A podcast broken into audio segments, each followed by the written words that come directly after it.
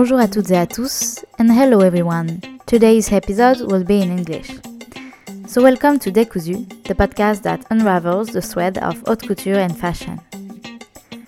One of the main goals of Décousu is to break down the boundaries in order to marry fashion with many of the considerations that underlie it. We already have seen questions of geopolitics, philosophy, literature, but also more broadly of art and culture. Because fashion, even if it's obviously an industry, also raises a major artistic and cultural dimension. That's the reason why today I'm hosting at my microphone Diane Pernet, the creator of the very first fashion film festival, A Shaded View on Fashion, also called ASVOF. Diane is a major personality in the world of fashion, and her style is undoubtedly one that lives entirely for creation. In a selfless way, she created the festival to allow a creative support to a generation of free artists at the crossroad of two arts, the cinema and the clothing. That's why today I am offering you to listen a rich and complex exchange around the notion of fashion film, also around the question of the feasibility of a purely cultural project in an industry that is conditioned by profit, and finally around the need for fashion to be seen as a cultural expression. So, without further ado, enjoy the episode.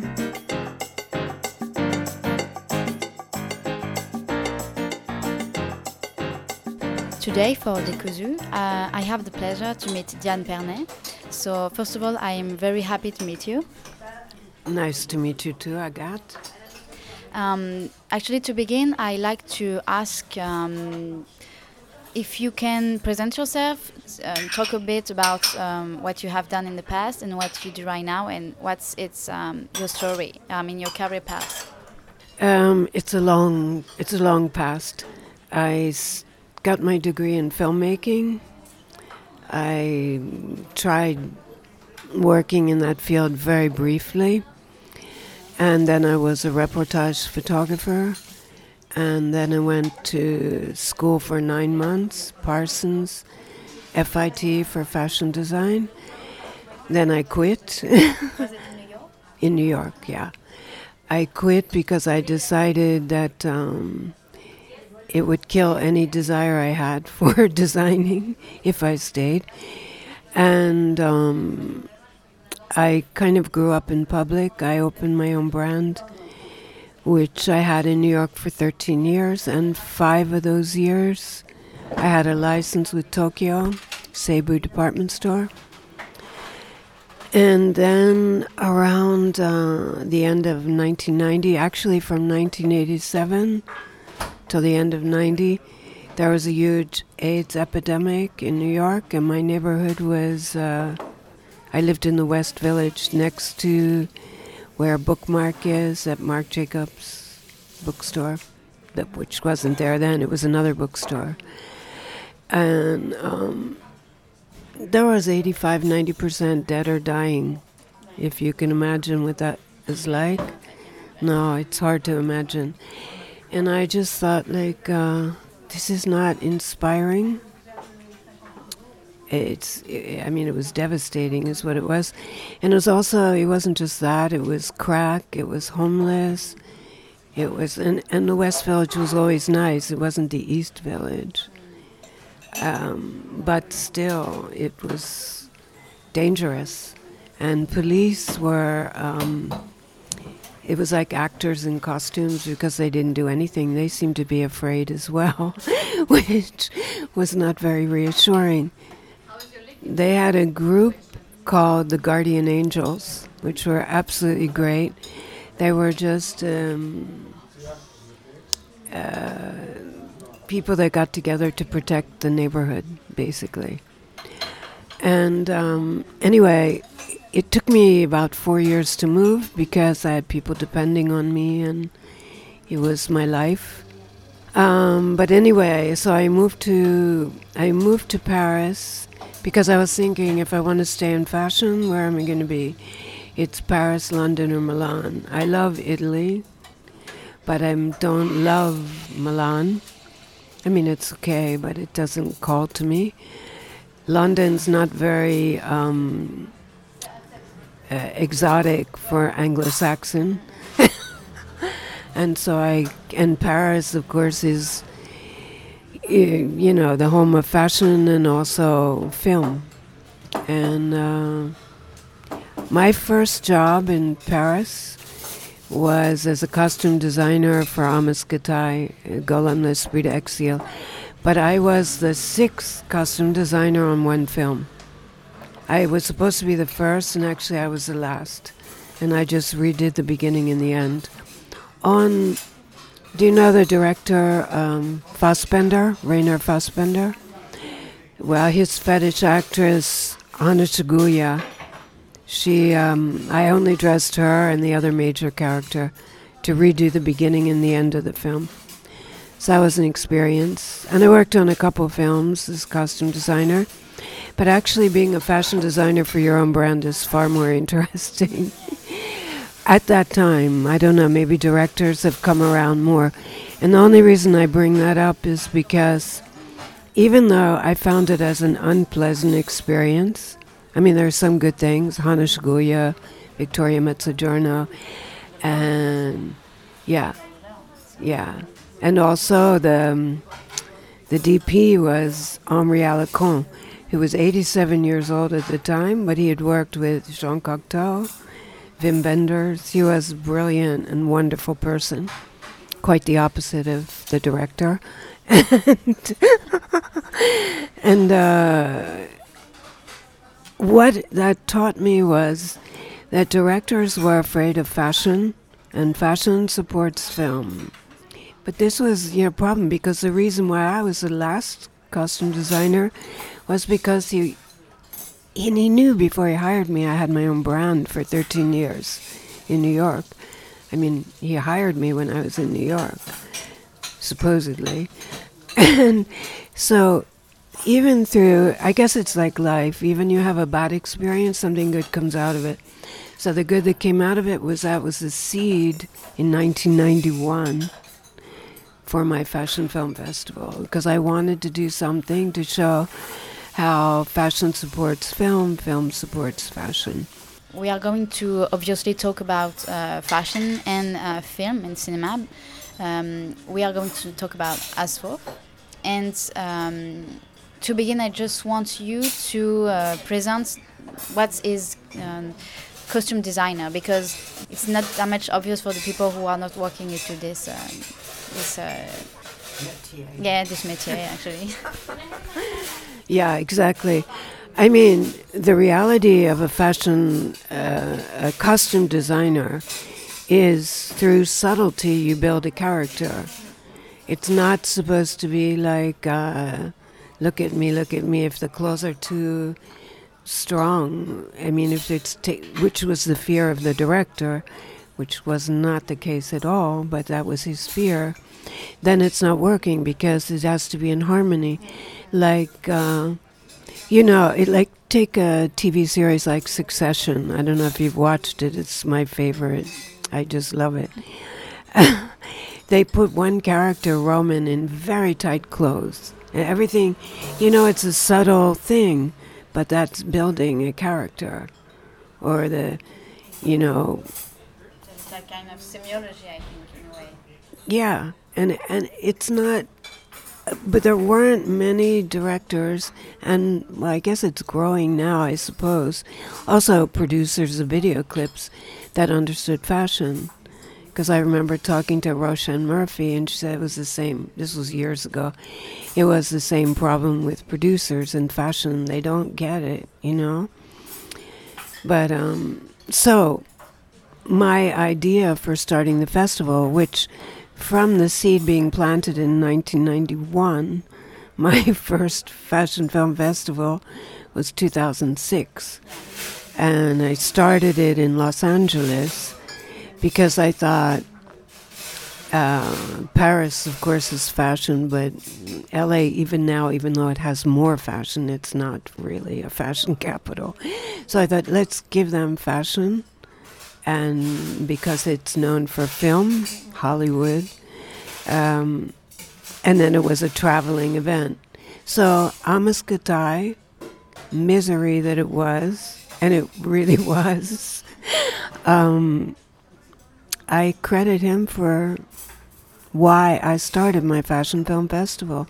And being in Paris, things don't move fast, right? So it took from 1991 to 2006.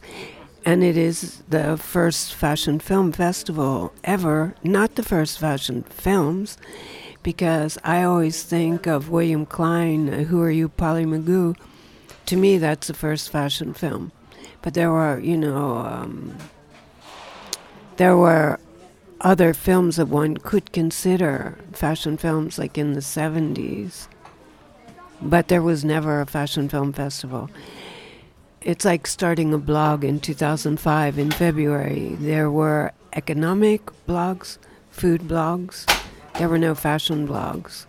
And what did you start your fashion blog? I mean, was it uh, a time when you um, when you thought that the fashion media were a bit too, I don't know, uh, not very much into what into what was really important fashion? I mean, today we can see that the fashion press is a bit complicated because some people are going to are willing to make it way much more um, interesting.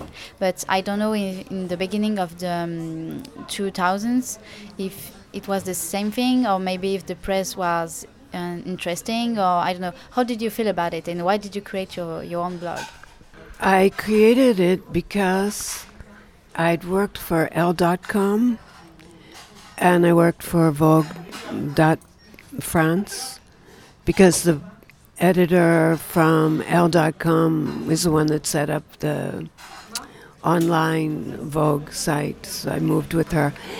And the thing was, um, when you work for like a big publication, you can only cover the advertisers. And uh, you can get one independent designer in there a season one. And I fought for Martin Margiela. Do you know how long it took to get that covered because he's not an advertiser? Yeah, and then they moved it all to New York.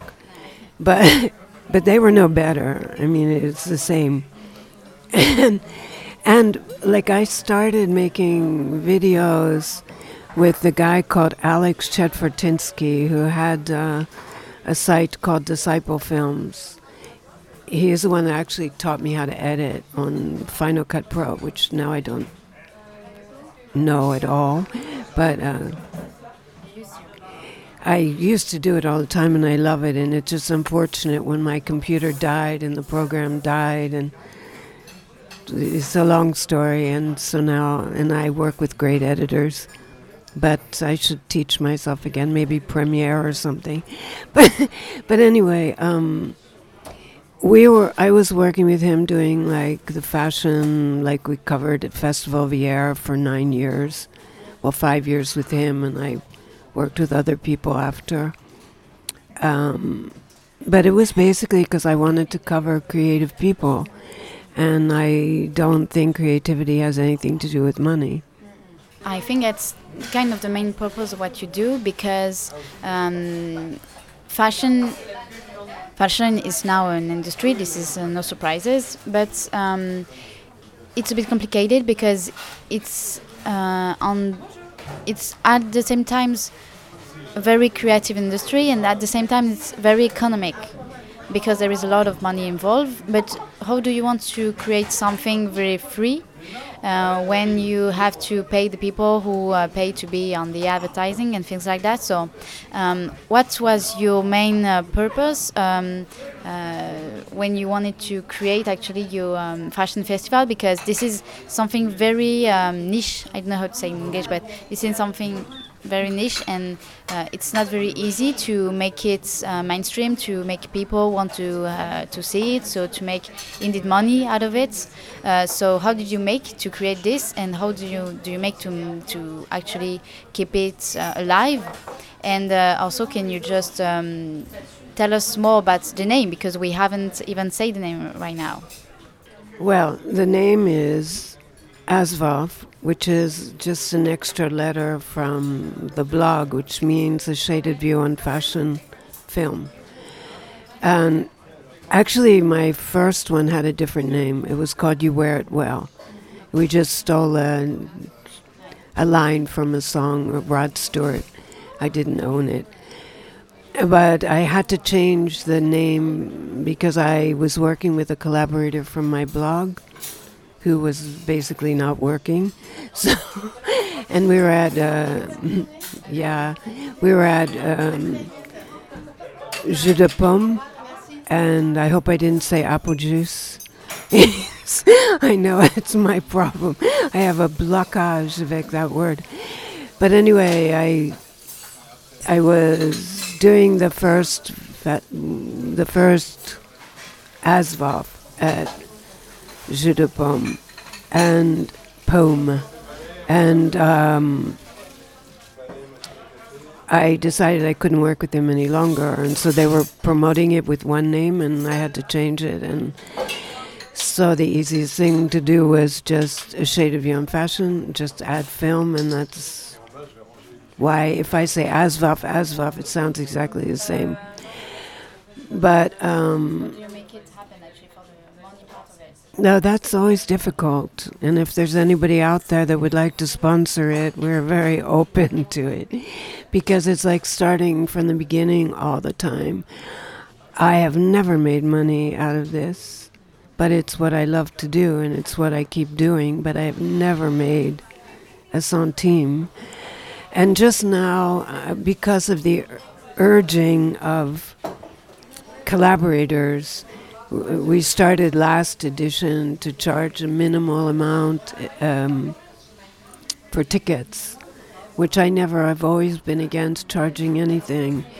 But um, it has to be sustainable aside from just having sponsors. Because sponsors you have to find each time, and we're in Paris, and of course they're the most solicited, and I don't want like a clothing brand I want something that's not going to um, have an effect on the kind of films that are in. And the films, um, I'm really excited about the next edition because a couple years ago I decided that um, in addition to the official competition and the documentaries and the feature films and the performances, it would be great to uh, enlarge a bit, and I have eight separate curators that I think are more authorities in the the fields that I give them, the themes that I give them.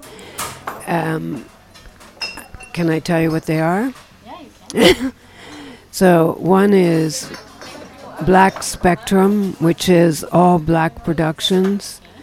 Another one is Digital Fashions, the Fabricant, and it'll be the third edition she's part of. Another one is AI generated films. This will be the first because they don't have a festival at all. Um, there's art research, which is Alex, Murray-Leslie, who's Chicks on Speed. She's always done the more experimental films. Then there's uh, Queer Archives, which is a festival that exists in Athens with Konstantinos Menelaou, who's always been collaborating with me, like putting the programs together. And um, Middle Eastern films, because we never had um, that section. Also, Chinese films will be like the second edition, but I've done it because ASVOF was at Centre Pompidou for seven years. And um, I'm really excited about a new one called, uh, we have um, Conscious Actions, which is a sustainable. Sarah from Vogue Italia, who's uh, an expert in that field. And then what I'm really ha- uh, it's really fun is Climate Warriors. It's the first time we have children's films made by children ages 6 to 12. And they're going to be like 16 second films on their mobile phones. And what I really love is the president of that theme is 10 years old, Liv. She's adorable. I met her when she was three. She thought I was a fairy, which I loved. I think she still thinks I am. And then I saw her coming out of uh, screening in November at 3537 with her mother, who's an artist and a curator. And I thought, it's time for children's films, and Liv should be the president. And she has like six 10 year olds that are on the jury. And uh, the artist, multi talented, multi dimensional artist, José Lévy, he, he volunteered to be um, president of honor of the children's. he says he's really good with kids, and I thought, well, great. I hadn't thought of having a president of honor for it, but it's perfect.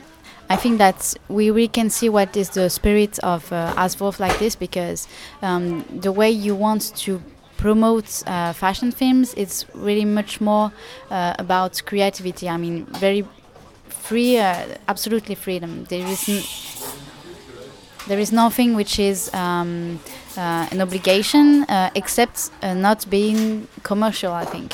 So, can you explain um, what uh, is actually a fashion film? Because even though it's, I think that the people um, listening to us um, are kind of aware of what those type of um, film can be, it's not that much easy to understand because, I mean, how long does it uh, last? Um, what's happened in, uh, into a fashion film? Which what is um, what place uh, the clothes uh, have and uh, is it something commercial or it's actually it's much more about uh, an, inter an intellectual way of seeing the world or is it something about like a critique about the actuality i don't know what is a fashion film and what do you expect from the people doing things at uh, for ASVOF well, it's a lot of the things you mentioned. One, there is one prize for uh, advertising. Okay. So there is one out of 10 prizes, one is for advertising. I think, you know, last year I changed the taglines for the festival. I used to call it Fashion Beauty Style, and now I call it Fashion Culture Film because that's what it's always been. So, yes, films relate to what's going on in the world today.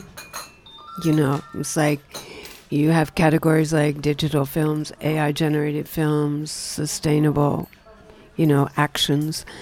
Um, I love pioneering new ways of doing things. Of course, the problem is when you talk about making money, like at a festival, the problem is always it's not the person that's the pioneer that makes the money from the ideas. It's usually the third one on.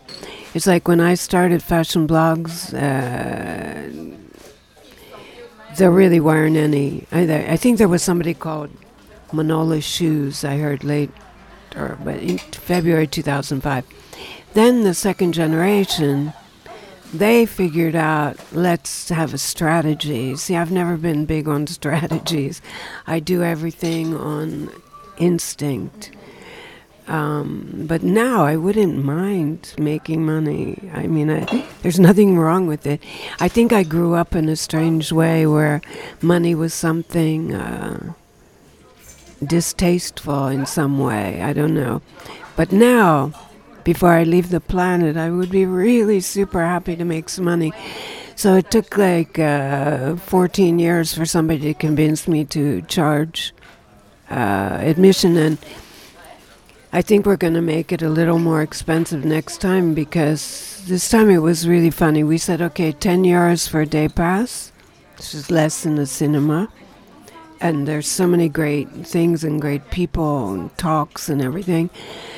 And then we said, but five euros if you're unemployed, a student, uh, disabled, or retired.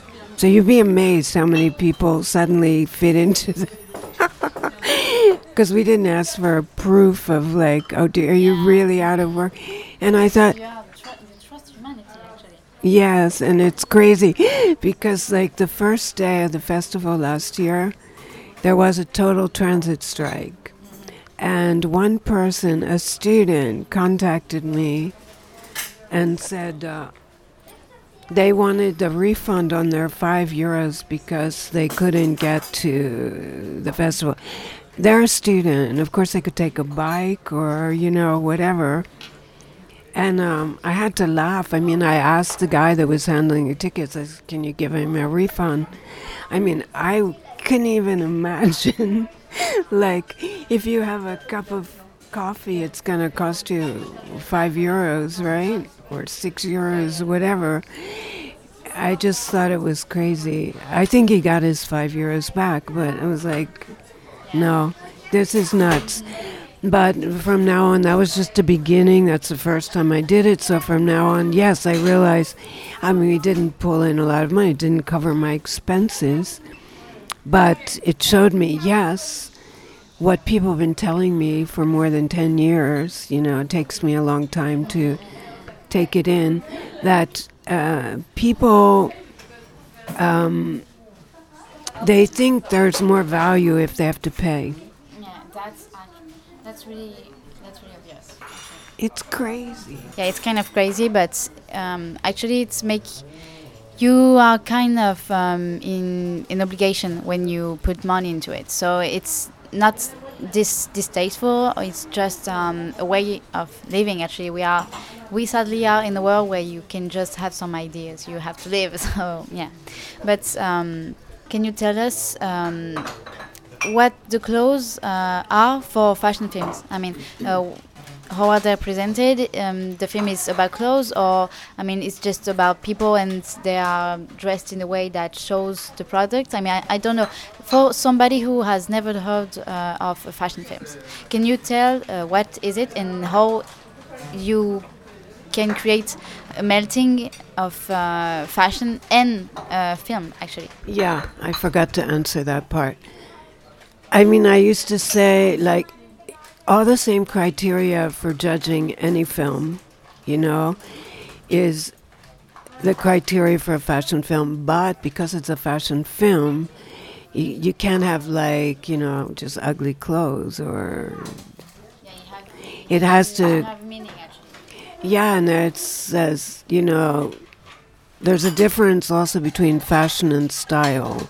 So if it has a style, it doesn't necessarily mean it's fashion, but it works within that theme. So the fashion, what I like in a fashion film is storytelling. That's what I've always liked. And in the beginning, I used to have discussions with like agents, you know, and they'd send me films and I'd say, but it's really not a film. It's people moving, but it's really, uh, there's other considerations when you make a film than if you have a fashion shoot. A frozen image is one thing. Uh, a fashion film involves, of course, the styling, the fashion, the camera work. You know, that's why there's a prize for cinematography, the editing, the sound design. Yes, I, I mean that goes, I guess, in the cinematography, um, and the script uh, scenario. Um, but the fashion, it's not. I don't like things that are like, here's the product. Like, if you can think of some great fashion films like in the past, let's take a Prada. Yeah, you know I mean, the actress. She was playing, and the guy, the actor that played Gandhi, he was playing a psychiatrist, and she was like on the couch. And at one point, you see him fingering the coat in the closet. It's like, it's very subtle, but it's a really, it has an impact. And even now, I can remember it, and it was what, seven years ago or something. Because the thing is, if um, you approach a fashion film in the same way you would approach a, a feature film, but it's very condensed, it's subtle, but it has an impact. And it doesn't have a sellout date because a good film is a good film. You know, it's not like here's the bag, here's the shoe. You know, I'm wearing this coat. I don't think it's in, I don't think that's interesting, but that's my opinion. I mean, I also like experimental films, but I like my biggest thing is storytelling. I actually I think that's uh, very interesting because uh, when we uh, I mean the the whole world stopped because of uh, the COVID. Uh, the fashion industry stopped also, but um, we still have. Uh, I mean, the the brands still wanted to show their products, obviously, and we actually. Um, we have seen a lot of films. Uh, I think about um, Casablanca. Uh, I think about uh, Yves Saint Laurent basically everyone made a film out of it. Um, and after th- after um, this pandemic, everything stops. I mean, we there is absolutely no films, no um, uh, creativity whatsoever into commercials. I mean, uh, in Prada is kind of different because they are always wanted to create something, an atmosphere, but um, for pretty much. Uh, the rest of the brand, I mean, not every brand, but most of it, we haven't seen that much creativity. And I am wondering if, from your own perspective, now that we really have we really are into this um, era of the um, social media and things like that. Uh, if you have the feeling that the creativity really has, um, I d- I don't want to say disappear, but it's really much more, it's less um, strong than before, and if you feel it, can you explain why actually? Well, of course, I think people's attention spans are what they are. So it's easy to watch TikTok. We had last edition because it's, you know, I thought it was important and it was reflective of society. We had a TikTok uh, exhibition because I had a young designer, Evo, do the TikTok uh, installation, which was great which was fun. But um, of course, during COVID, there were more films because everybody had to do something, and then a lot of a lot of brands were at a loss because they just made like a catwalk that's mm-hmm. well, you know, it was kind of ridiculous. But some were more uh, creative. I mean, I think brands like Prada, Saint Laurent, Gucci. With, uh, yes, it was great and now they're doing another one with Cronenberg. I can't remember. It's going to be at Cannes. Uh, no, it's Almodovar. Yeah, it's with Almodovar. Of course, they have the budgets, but not only do they have the budgets, they also have the vision to work with really interesting directors. I mean, Anthony Vaccarello, I have to commend him on that because he has good taste. Um, but those brands I say Gucci, Saint Laurent, Prada, Kenzo. Casablanca, I think. Casablanca, yeah, the fun, those party scenes and all. Yeah, I, I think they all see the value of films because, okay, you do a catwalk even though it's streaming. Um, it doesn't have the impact of a film. I mean, take Demna and he's always great, whether it's The Simpsons or, and now there's the guy flying, what's this? Flying Demon that does those fake AI Balenciaga ads. They're fantastic. There's that guy is so good. I want him to contribute to that section. I asked him to. He said he would, but I haven't received anything yet because I sent that to like Robin at Balenciaga. I said I want this film, and she said we have nothing to do with it. she didn't even know about it at that time, and then it became a big thing. But um, I, I saw it and I was just like, wow, this is great. But um, I think all brands are still doing films. I don't think they stopped. But of course, COVID, they had to try and be creative. And a lot of them aren't that creative. Like brands like Armani, you have such huge budgets. Why can't you make great films? You know? I mean, when Lagerfeld was alive, I didn't really like his films particularly, but he made them always, whether they were feature or demi feature. And then there's now there's also the trend of a lot of documentaries on designers or people in the industry like Andre Leon Talley or of course Anna Wintour, Raf Simons when he was at Dior.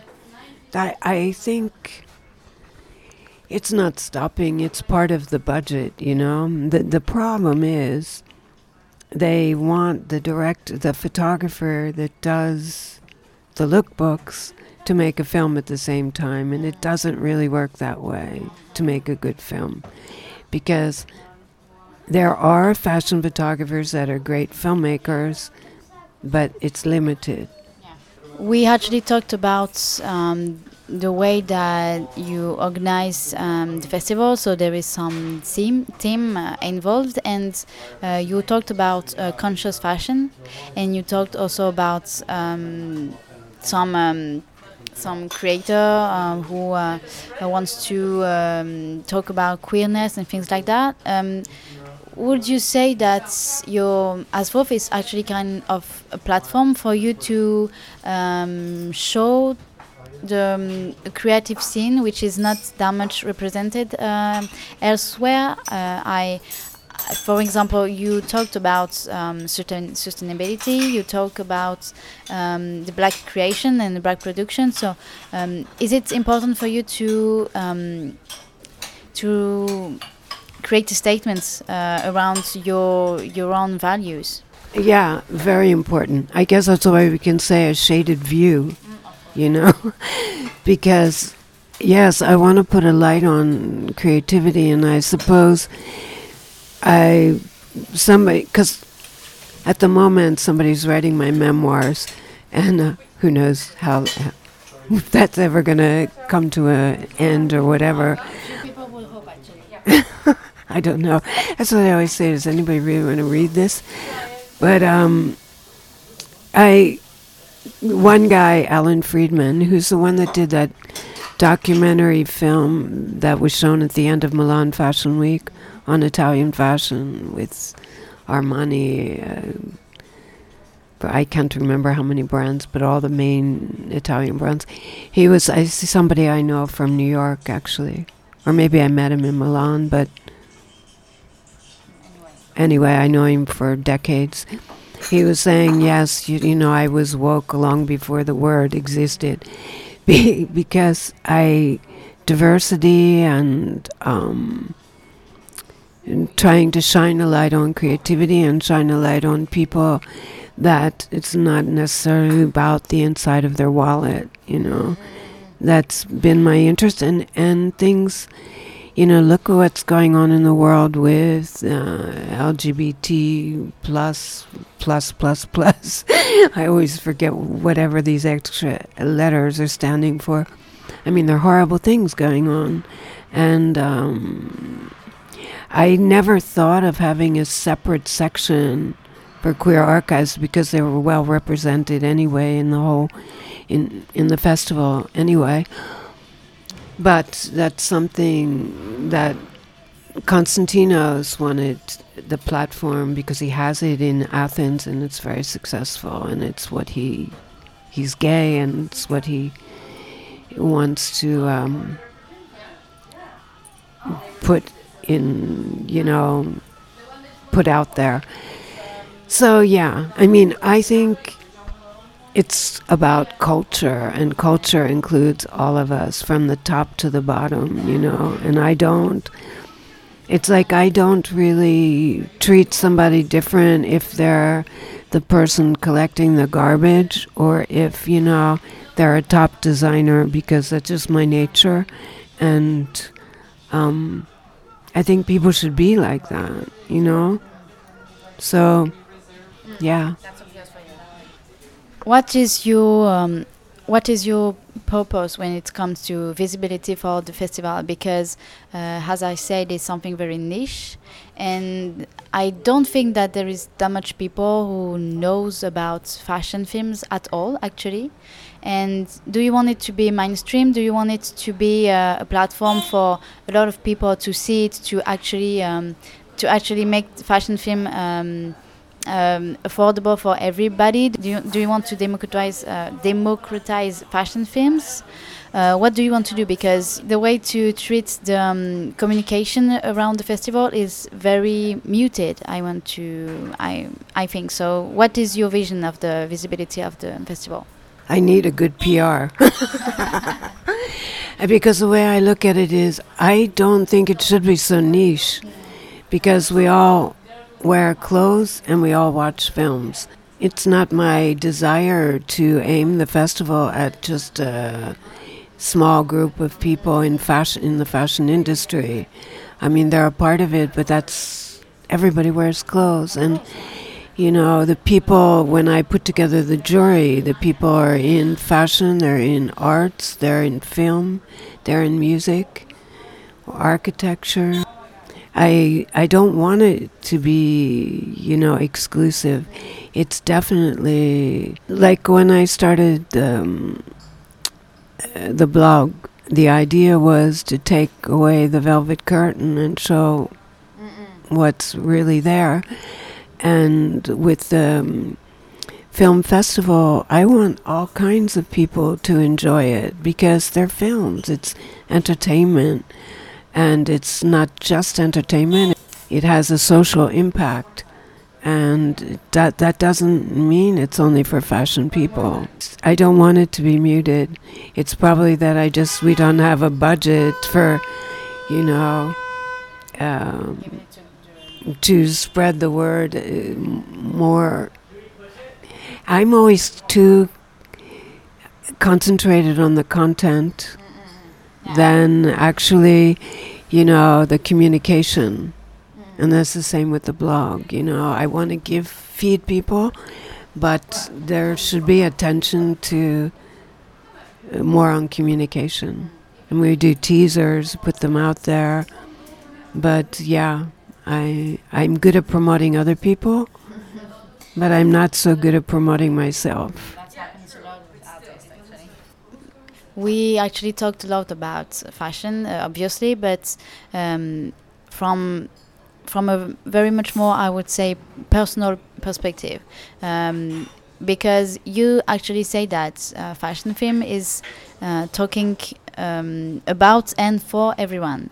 But I think that this is also because uh, clothes are worn by everyone. So um, there is for me a, a difference be between um, the people who actually are um, aware and conscious of the clothes they're wearing and the people and the people who aren't but everybody is wearing clothes so um, do you see the way of dressing oneself kind of an art form because um, actually people cannot see you right now but you um, obviously are always wearing your shaded view so your um, your glasses um, you have your red lipstick and uh, i mean if this little girl um, saw you as a fairy i think that this is not uh, uh, something that is very hard to understand but uh, the art of clothing how do you what clothes are for you and how do you um, use them? Are there some a way to um, create a myth? Are there a way to create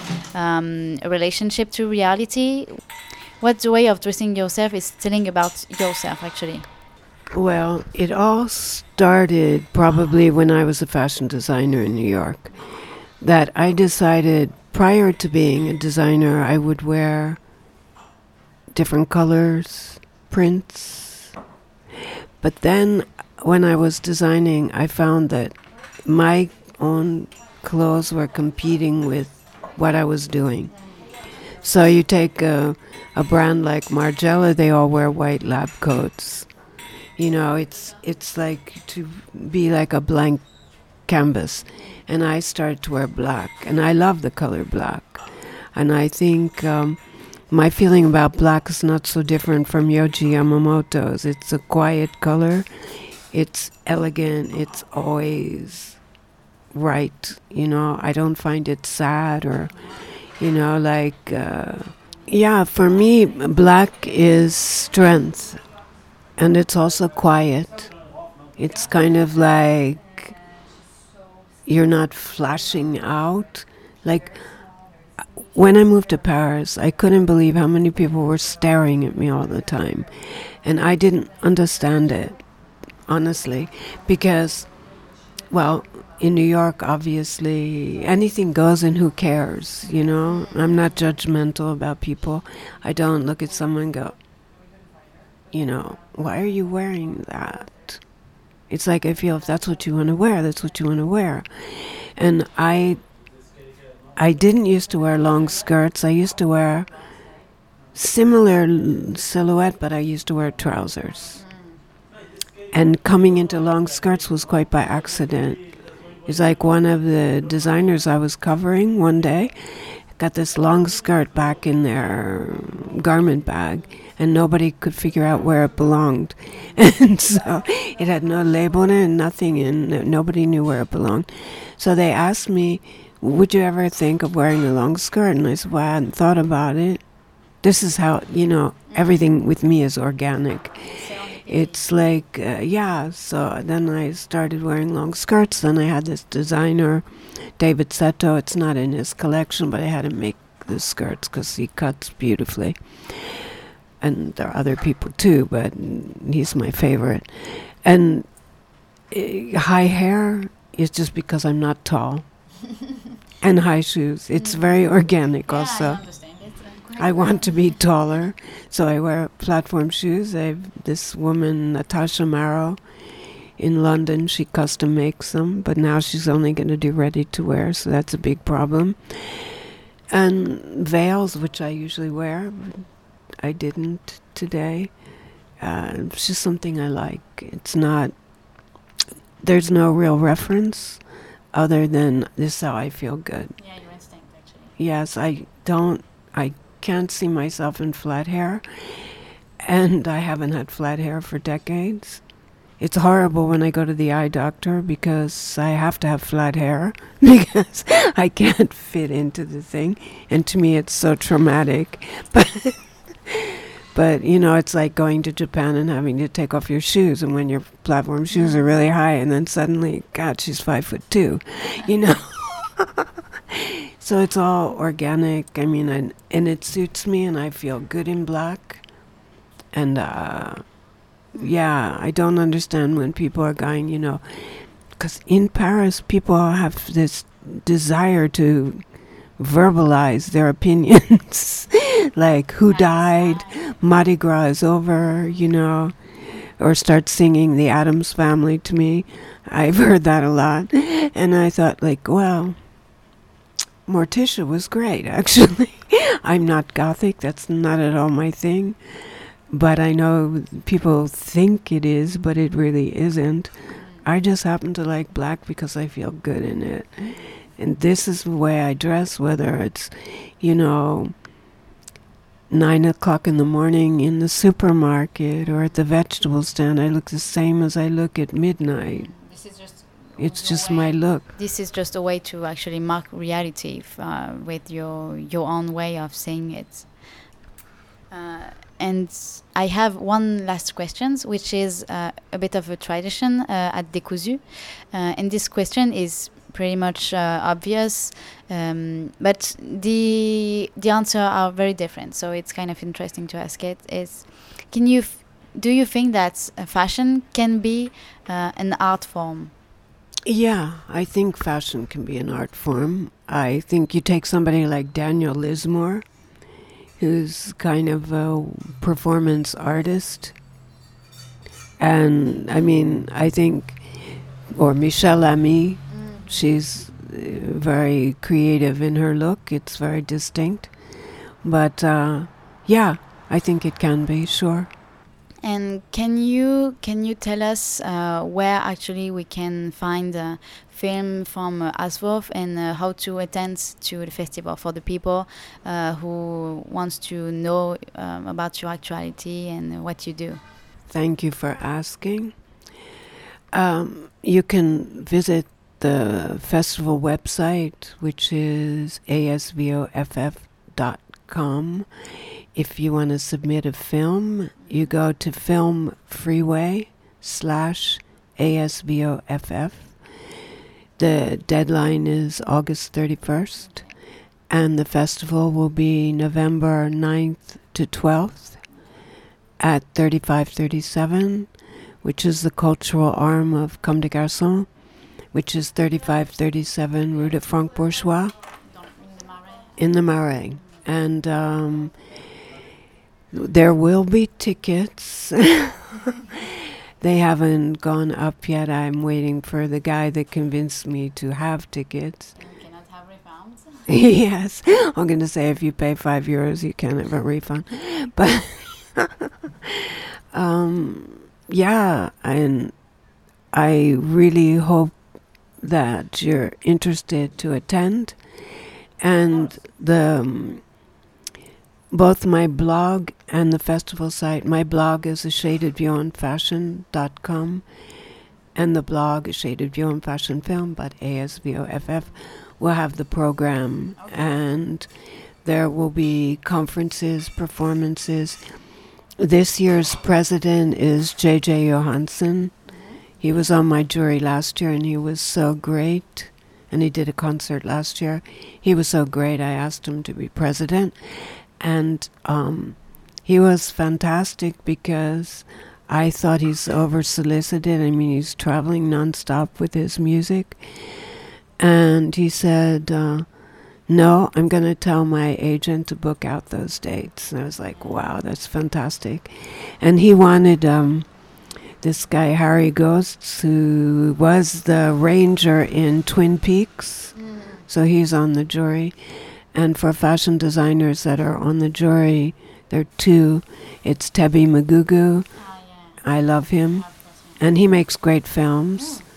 And they're very um, socially awake.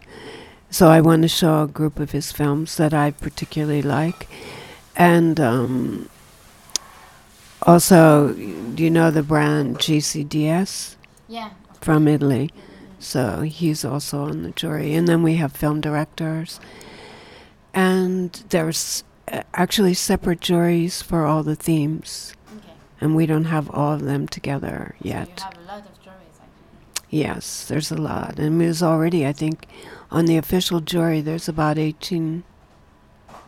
But there might we might add one or two. And then they go from three to seven on all the other juries. It's up to the curator. I choose the curator and then I just let them do what they want to do. So now that we uh, we have all the information, I highly suggest to people to look uh, at uh, your work because really it's amazing when you want to have inspiration uh, when you work in fashion or in every other kind of um, creative um, creative. Um, fields. So it was really nice to actually meet you and to talk to you and to uh, have the pleasure to um, discover a bit more about your visions. So thank you uh, for being here. Thank you, Agathe. It was my pleasure. And um, maybe see you soon. On the moon.